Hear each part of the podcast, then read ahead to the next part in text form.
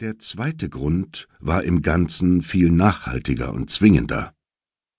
Außer dem Haus in Campden Hill besaß Susan ein Landgut, das Heyman ihr hinterlassen hatte wo die Heyman-Jungen gelernt haben sollten, so gute Schützen und Reiter zu werden, was natürlich allgemein als ein Vorzug angesehen wurde, und die Tatsache, dass sie wirklich Eigentümerin eines Landsitzes war, schien die Überführung ihrer Überreste einigermaßen zu rechtfertigen.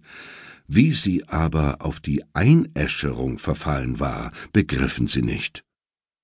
Die üblichen Einladungen dazu jedoch waren ergangen, und Soames war mit dem jungen Nicholas hingefahren.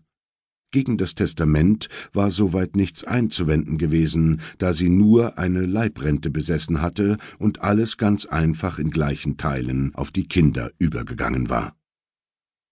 Der dritte Grund, weshalb Susans Bestattung wenig Aufsehen erregte, war der nachhaltigste von allen.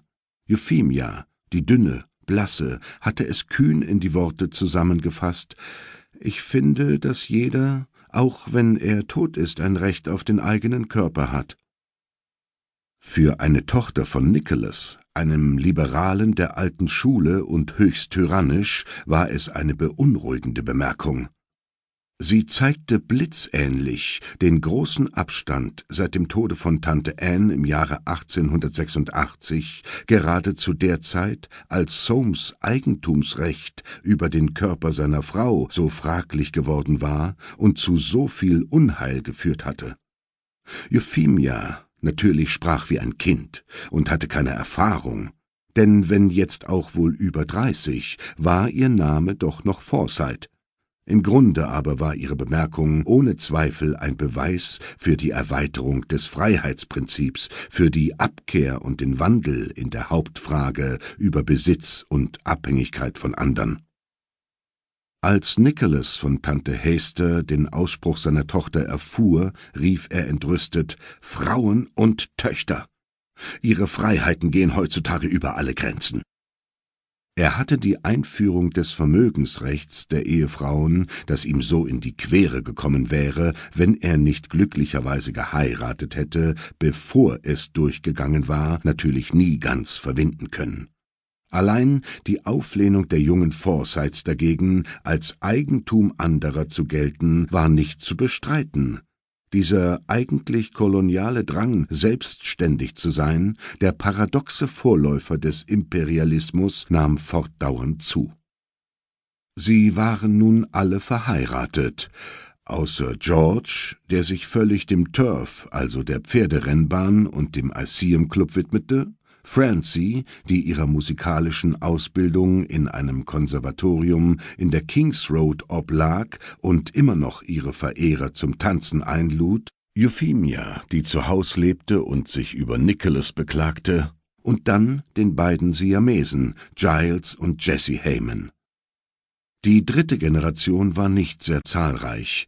Der junge Jolien hatte drei Kinder, Winifred Darty vier, der junge Nicholas schon sechs, der junge Roger eins, Marion Tweetyman eins, St. John Heyman zwei. Aber an den übrigen der sechzehn Verheirateten, Soames, Rachel und Cicely aus James Familie, Eustace und Thomas, den Söhnen Rogers, Ernest, Archibald und Florence, den Kindern Nicholas, Augustus und Annabel Spender aus der Familie Heyman, gingen die Jahre unfruchtbar vorüber.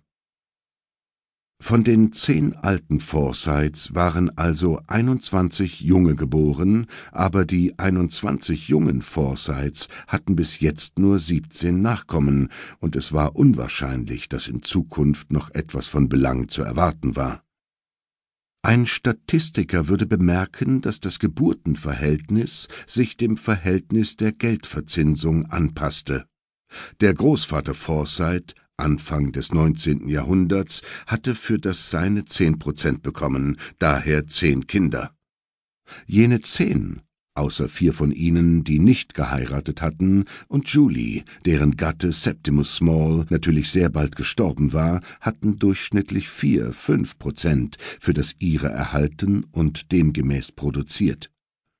Die einundzwanzig, die von ihnen abstammten, erhielten jetzt nur ihre drei Prozent von den Consuls